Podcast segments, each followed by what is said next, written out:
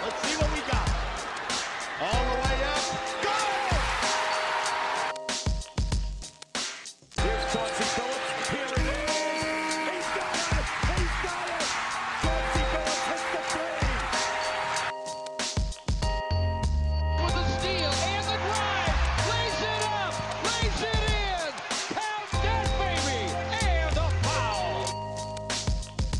Bonjour à toutes, bonjour à tous, bonne année et bienvenue dans les chroniques de Motor City. Les chroniques de Motor City, c'est toujours votre podcast dédié à l'histoire et à la culture des Detroit Pistons.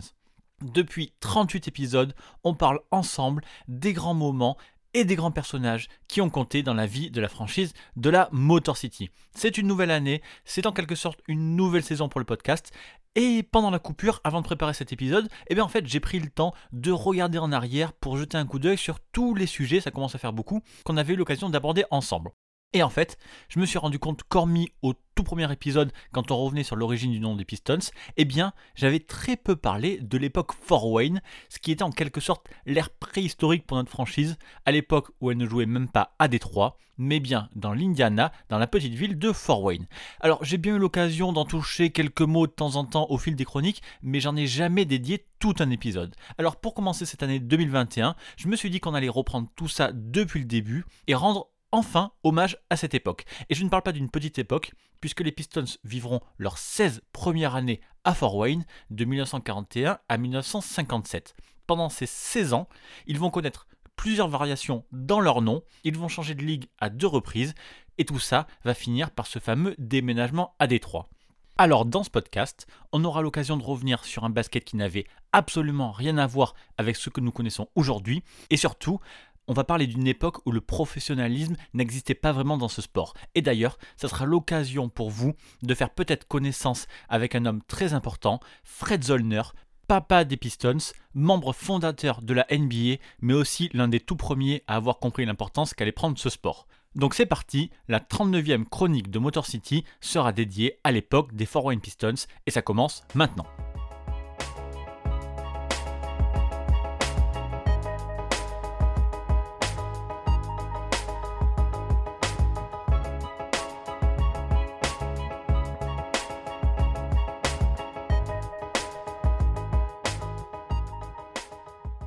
Comme je vous l'ai dit en intro, il faut remonter assez loin si on veut revenir au tout début de l'histoire des Pistons. Il faut reculer précisément jusqu'en 1941, au moment où ce fameux Fred Zollner décide donc de créer les Pistons. Fred Zollner et sa sœur Janet sont tous les deux propriétaires de la Zollner Corporation. C'est une fonderie qui fabrique des pistons, principalement pour les moteurs de voitures, de camions et de locomotives. Et la Zollner Corporation, eh bien, elle est basée au fin fond de l'Indiana, à Fort Wayne précisément, et elle employait quand même près de 1200 personnes à son maximum, donc autant dire que ça tournait pas trop mal. Et à cette époque-là, Fred Zollner, eh bien, il a déjà un pied dans le monde du sport, puisqu'il possédait une équipe de softball professionnelle nommée les Fort Wayne Zollner Pistons. Voilà, son nom de famille et le nom de sa boîte. Mais dans les années 40, le sport qui commence à faire parler de lui dans l'Indiana, eh bien c'est le basket. Et Fred Zollner, qui a le truc pour sentir les bonnes tendances, il se dit qu'il serait bon pour lui et pour sa compagnie de créer une équipe de basket. Parce que oui, il faut bien comprendre qu'à cette époque-là, posséder une équipe de sport, c'est surtout un bon moyen pour les entrepreneurs de faire la promo de leur société. Donc assez logiquement, Fred Zollner et sa sœur répètent avec le basket ce qu'ils ont fait avec le softball quelques années auparavant, et c'est ainsi que naît l'équipe de basketball des Fort Wayne Zollner Pistons. Et ça n'a l'air de rien, mais il s'agit précisément de l'acte de naissance de cette équipe des Pistons que nous aimons tous aujourd'hui. En tant que copropriétaire des Zollner Pistons, Janet Zollner devient par la même occasion l'une des toutes premières femmes propriétaires d'une franchise sportive professionnelle. Et le mécanisme des deux Zollner est plutôt bien rodé.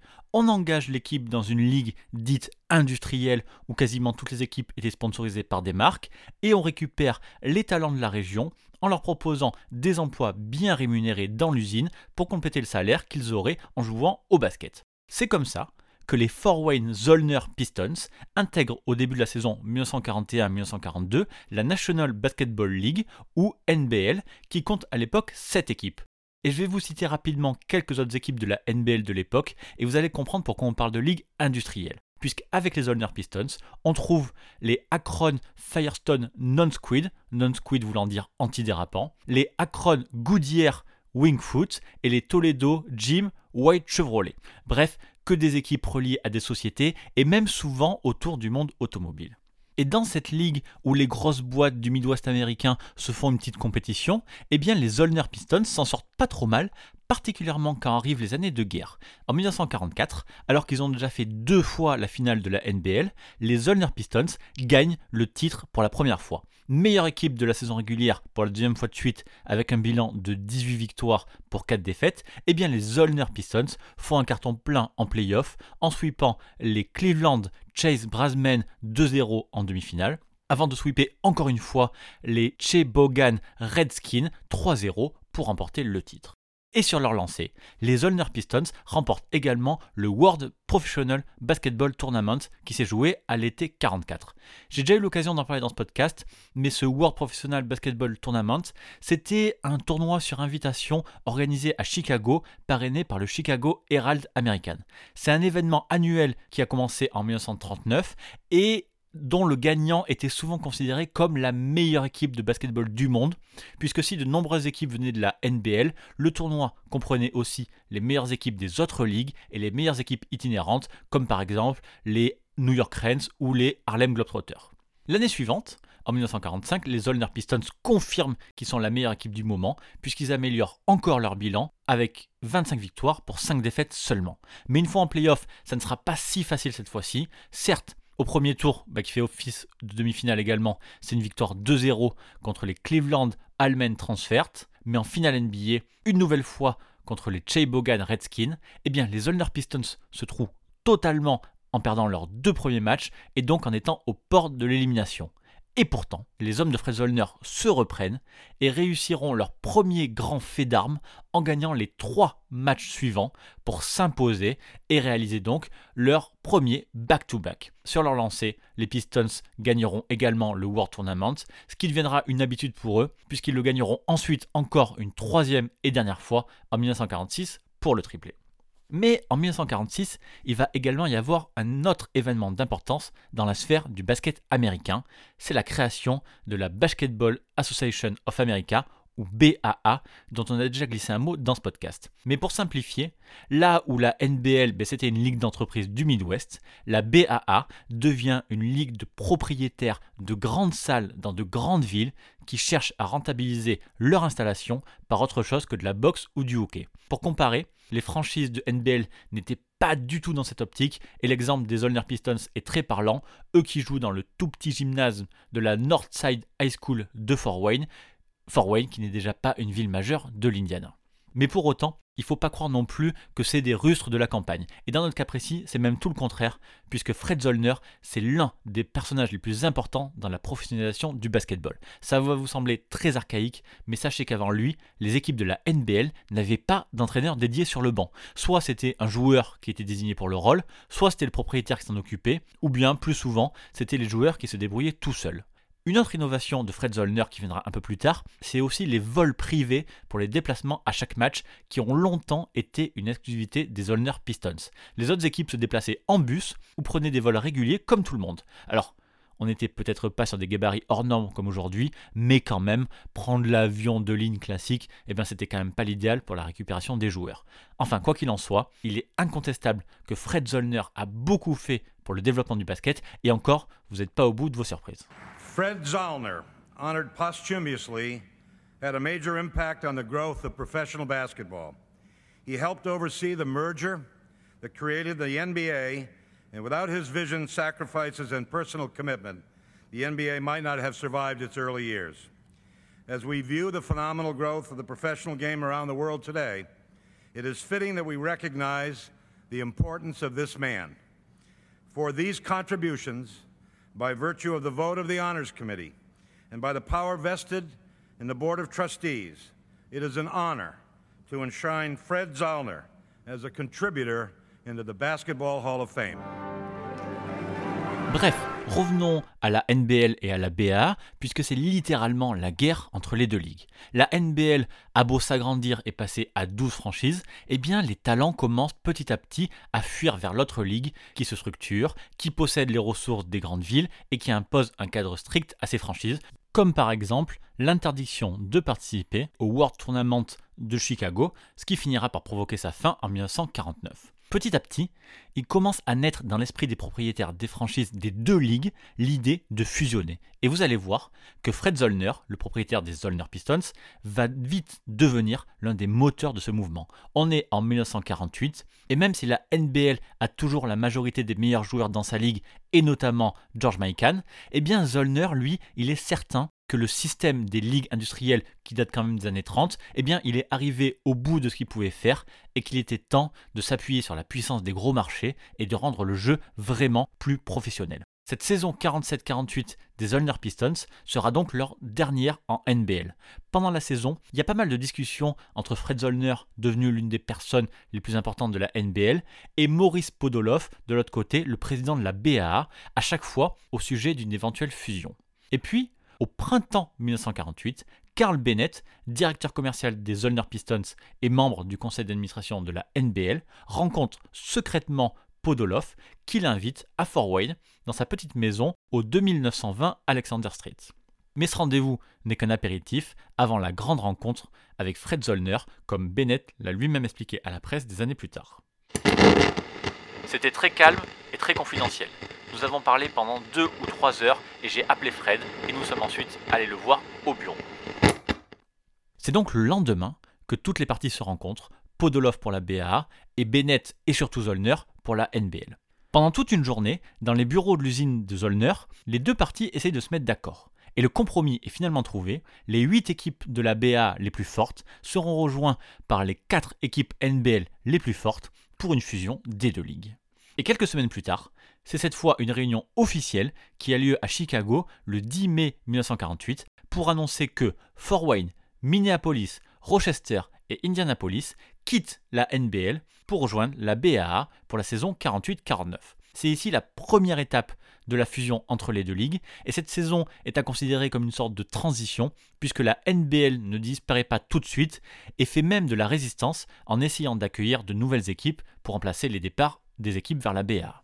Mais pour les Zollner Pistons, l'affaire est déjà entendue, le futur se trouve dans cette BA, qui deviendra bientôt la NBA, et pour marquer le coup, Fred Zollner décide d'enlever son nom de famille dans le nom de sa franchise, les Fort Wayne Zollner Pistons, devenant ainsi tout simplement les Fort Wayne Pistons. C'est une sorte de remise à zéro pour les Pistons, qui doivent désormais affronter la crème du basket US, et ça se ressent avec une première saison en BA plutôt difficile, puisque la franchise ne gagne que 22 matchs en 60 rencontres disputées. Mais Fred Zollner va continuer son travail en vue d'une fusion complète de la NBL et de la BAA, une fusion qui va finalement arriver la saison suivante. À l'été 49, les dernières franchises de la NBL sont soit dissoutes, soit rejoignent la BAA, et la National Basketball League ferme enfin ses portes. Désormais la seule ligue de basket des États-Unis, ou la seule ligue majeure du moins, la BAA décide de changer de nom et devient alors la NBA que nous connaissons aujourd'hui. Même si les premières années de la nouvelle NBA sont difficiles et que le soutien financier de certaines grandes figures, dont Fred Zollner, est indispensable à la survie de la ligue, eh bien quand même le niveau basket s'est plutôt considérablement amélioré. Et le bilan des Fort Wayne Pistons le montre. Jusqu'en 54, les Pistons vont toujours avoir un bilan correct qui va leur permettre d'aller au moins en playoff, mais jamais ils ne voyageront très loin. En 1950, malgré un beau 40-28, ils s'inclinent contre les Lakers de Mike en demi-finale. En 51, ils perdent au premier tour contre les Rochester Royals, ce qu'ils feront également en 1952 contre cette même équipe de Rochester. Et quand ils arrivent enfin à les battre à l'arraché en 1953, eh bien les Pistons perdent de nouveau ensuite contre les Lakers. Pour vous situer, c'est aussi à la même époque que les Pistons ont joué justement contre les Lakers de Mike Hunt, ce fameux match de l'ennui qui s'est terminé sur le score de 19-18, un match que la franchise ne pensait pas pouvoir gagner autrement qu'en faisant de l'anti-jeu, ce qui lui était permis parce que l'horloge des 24 secondes n'existait pas encore.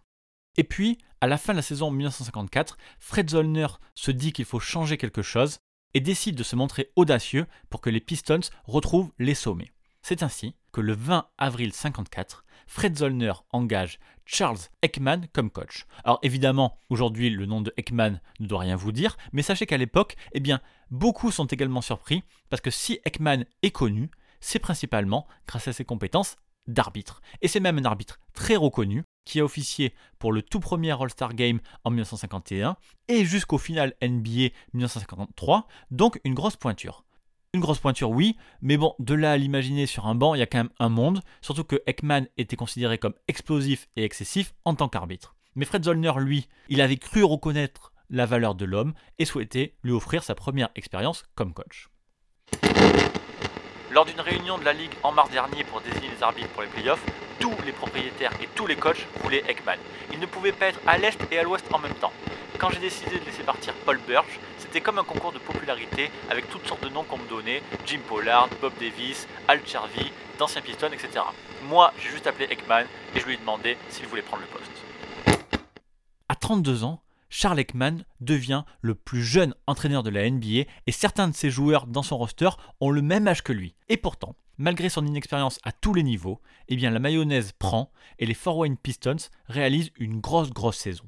Avec George Yarley, Mel Hutchins et Larry Foust, le roster a plutôt une belle allure, c'est vrai, mais c'est surtout Ekman qui arrive à sublimer tout ça et à donner à ses joueurs juste assez de sa passion pour qu'ils se subliment enfin. Tout le monde est concerné, titulaire comme remplaçant, et ça marche, puisque les Pistons gagnent 43 matchs et ont le meilleur bilan de toute la NBA à égalité avec les Syracuse National.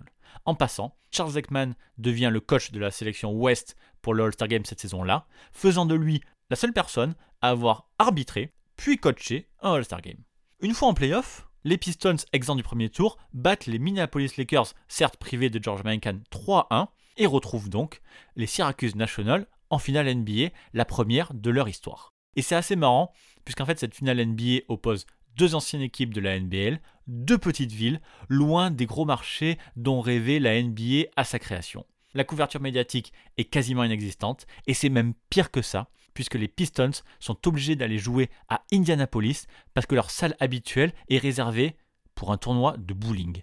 Et selon Danny Biazone, GM des Nationals, eh bien Fred Zollner aurait été tellement déçu que c'est à ce moment-là qu'il aurait pris la décision de déménager l'équipe à Détroit. Et pourtant, cette finale va être l'une des plus engagées et l'une des plus disputées de l'histoire, et même aujourd'hui, cette série reste un classique de par son déroulement. Championship Basketball, the Syracuse Nationals versus the Fort Wayne Pistons in the NBA's final playoff at Syracuse. Now the opening tap-off, Fort Wayne wearing the dark uniforms, and they get the ball. Mel Hutchins driving. Pretty play. Syracuse, note the ball handling. Passing behind back to Seymour, who puts it away. On commence par le premier match à Syracuse, et alors que les Pistons mènent de 4 points à quelques minutes de la fin, c'est Dick Farley, remplaçant très très peu utilisé des Nationals, qui les remet en tête et fait gagner Syracuse 86-82 à la toute fin du match. Puis au game 2, alors que les Pistons sont très largement menés à la pause, ils trouvent la force de revenir à moins 1 à 30 secondes de la fin. Mais c'est finalement un shoot de Roca qui donnera le deuxième match à Syracuse 87-84. Pour le troisième match, on se déplace et ce n'est donc pas à Fort Wayne mais bien à Indianapolis que les Pistons doivent remonter l'écart, le tout sans soutien populaire puisqu'il n'y a que 3200 fans qui se déplacent pour voir ce match de basket. Eh bien, malgré l'absence de soutien, les Pistons gèrent cette rencontre et battent les Nationals assez facilement 86-89. Le Game 4 tombe aussi du côté des Pistons qui s'imposent 109-102, mais là le score est plutôt flatteur pour Syracuse qui était mené de presque 20 points en deuxième mi-temps. Les Nationals sont d'ailleurs catastrophiques sur ce match, eux qui ne tirent qu'à 31%. Donc, ils étaient menés 2-0, les Pistons sont revenus à 2-2, mais ils vont faire encore mieux que ça en prenant la tête puisqu'ils s'imposent au Game 3 74-71. Et c'est encore une victoire tendue, alors que les Pistons menaient de 15 points, mais ils se sont peut-être laissés distraire parce qu'un spectateur a lancé une chaise sur le parquet en plein match. Ce spectateur, visiblement ivre, a également échangé des mots avec George King de Syracuse, et même si le jeu a repris son cours, il y a eu à la fin du match un envahissement du terrain avec des spectateurs d'Indianapolis qui étaient bien décidés à s'appliquer avec les joueurs des Nationals. Heureusement, les choses sont rentrées rapidement dans l'ordre grâce au service de sécurité. Bref, après ce match, on en est à 3-2 pour les Fort Wayne Pistons et il ne leur manque plus qu'une victoire pour devenir enfin champion NBA. Et malheureusement, cette victoire ne viendra jamais, puisque Syracuse va prendre les deux derniers matchs chez eux, dans un War Memorial, où de toute façon, les Pistons n'avaient pas réussi à gagner un seul match en 6 ans. Et là encore, ce match 5 va être très tendu, avec une grosse baston entre Wally Osterkorn des Nationals et Don Meneke des Pistons. C'est une baston qui va également entraîner un petit envahissement du terrain par les fans de Syracuse, et là encore, il faudra l'action de la police pour amener le calme. D'ailleurs, c'est même toute l'ambiance générale de ce match qui est toute pourrie, avec des fautes partout, précisément 33 de la part des Pistons et 31 de la part des Nationals. La fin du match est particulièrement chaude quand, à 90 secondes de la fin, les deux équipes sont à égalité 103-103, mais les Pistons vont complètement foirer leur fin et laissent Syracuse égaliser à 3-3 avec une victoire 109-104. Place au dernier match, à ce fameux Game 7 qui sera encore plus intense. Fort Wayne prend le meilleur départ et compte même 17 points d'avance en première mi-temps, 41-24. Mais les remplaçants des Nationals font le boulot et Syracuse revient petit à petit. Seulement 6 points d'avance pour les Pistons à la mi-temps, puis égalité pour commencer le dernier quart-temps. La fin de match est horriblement tendue et à 80 secondes de la fin, Syracuse mène d'un point. Quelques secondes plus tard, Yardley égalise avec un lancer franc pour Fort Wayne. Et puis, à 12 secondes de la fin, Frank Bryan fait une faute sur George King des Nationals. George King, c'est un bon joueur, mais c'est pas un très bon tireur de lancer franc, puisqu'il ne tourne qu'à 61% en carrière. Et ça va se vérifier, puisqu'il rate le premier, mais met quand même le deuxième. 92-91, un point d'avance pour Syracuse, et balle à Fort Wayne pour décider du match, de la série et donc du championnat. Il reste 12 secondes, Andy Philippe remonte la balle, mais il est un peu gêné par Paul Seymour et finit par s'en mêler les pinceaux, ce qui permet à George King de lui prendre la balle. Interception du National et donc fin du match. Syracuse est champion et les Fort Wayne Pistons ratent là leur première occasion de gagner le titre dans les dernières secondes de ce match 7. Et c'est d'autant plus frustrant puisqu'avec 17 points d'avance, les Pistons auraient pu gérer le reste du match. Sauf que cette année-là, c'est l'introduction de l'horloge des 24 secondes, une idée proposée par Danny Biazone, le GM des Nationals, qui s'est d'ailleurs félicité du rôle de l'horloge dans ce match précisément. Sans le chronomètre, cela aurait été le match le plus ennuyeux de l'histoire. Fort Wayne menait de 17 points. Avec les anciennes règles, ils auraient arrêté de jouer, et alors il n'y aurait eu plus qu'à faire une rafale de fautes. Mais même sans l'horloge des 24 secondes, eh bien les Pistons auraient peut-être quand même perdu cette finale. Très rapidement après la rencontre, il y a eu des suspicions de tricherie de la part de l'équipe de Fort Wayne. En gros, une possible conspiration avec les parieurs et la mafia pour volontairement perdre des matchs. L'avance de 17 points perdue petit à petit par Fort Wayne dans ce game set est assez inhabituelle et même c'est toute la dernière ligne droite de ce match qu'on pourrait trouver particulièrement suspecte. On a notamment une perte de balle douteuse de George Yardley à 18 secondes de la fin. On a cette faute un peu bête de Frank Bryan à 18 secondes du terme, qui a justement permis à King de mettre un lancer. Et puis on a surtout cette perte de balle sortie un peu de nulle part d'Andy Philippe dans les dernières secondes. George Yardley, justement lui, aurait même dit que la perte de balle de Phillips pourrait bien être intentionnelle, tout comme plusieurs coups de sifflet des arbitres qui étaient un peu trop en faveur de Syracuse, que lui, il imaginait peut-être être lié au crime organisé. La saison suivante, en 1955-1956, les Pistons terminent à nouveau à la première place de l'Est, même si cette fois leur bilan est à peine positif, avec 37 victoires pour 35 défaites. Ils auront d'ailleurs toutes les peines du monde à se débarrasser des Saint Louis Hawks qu'ils battront 3-2 après avoir été menés 2-0. C'est des difficultés qu'ils confirmeront pour leur deuxième finale NBA consécutive en perdant assez largement 4-1 contre les Philadelphia Warriors.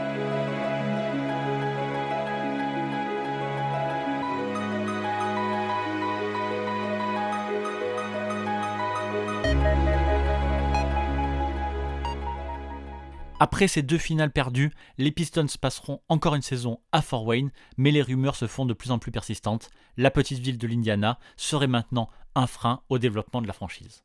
En décembre 1956, Ekman allume la première mèche en disant qu'il y a de fortes chances que le club soit relocalisé dans une autre ville la saison prochaine. Et si Fred Zollner nie dans un premier temps ses propos, eh bien les Pistons finissent effectivement par quitter le petit marché de Fort Wayne pour déménager à Détroit dans la Motor City en pleine croissance autour de l'industrie automobile. C'est le 14 février 1957 que Fred Zollner et la NBA organisent une conférence de presse à Détroit en expliquant que ce déménagement est une décision nécessaire si les Pistons voulaient suivre le rythme d'une ligue qui devenait de plus en plus urbaine à chaque saison. Cinquième plus grande ville des États-Unis à l'époque, Détroit n'avait pas d'équipe professionnelle de basket depuis 10 ans, avec la perte des Vagabond Kings, des Falcons et des Detroit Gems, mais ça vous le savez, puisqu'on a consacré l'an passé un podcast spécialement dédié au basket professionnel dans la Motor City avant les Pistons. Fred Zollner a tout fait pour garder sa franchise dans l'Indiana, mais même si les Pistons avaient une fanbase locale très solide, avec le meilleur taux de fréquentation par habitant, eh bien, la petite taille de Fort Wayne a rendu les choses trop difficiles. En quelque sorte, la NBA avait dépassé Fort Wayne, comme elle le fera ensuite pour Rochester ou pour Syracuse. Le reste se passera à Détroit, mais c'est une autre histoire qu'on a largement abordée dans les chroniques et qu'on continuera longtemps à raconter. En attendant, nous voici à la fin de ce premier podcast de l'année. On reprend les bonnes habitudes et c'est l'occasion de vous dire que les chroniques de Motor City sont à retrouver partout sur Apple Podcast, Spotify, Google Podcast, Deezer et sur les plateformes de podcast comme Podcast Addict sur Android. Pour bien commencer l'année, Pensez aussi à faire un saut sur Apple Podcast pour laisser un commentaire ou une note, ça aide à pousser le podcast et à faire découvrir les chroniques à un plus grand nombre. Et puis comme toujours, parlez-en autour de vous, partagez le podcast sur les réseaux, c'est toujours un immense plaisir pour moi. En attendant la prochaine chronique, je vous invite comme d'habitude à me retrouver sur Twitter at MotorCityPod et sur le site pistonfr.com. Merci encore pour votre soutien et donc à très bientôt pour une prochaine chronique. Bye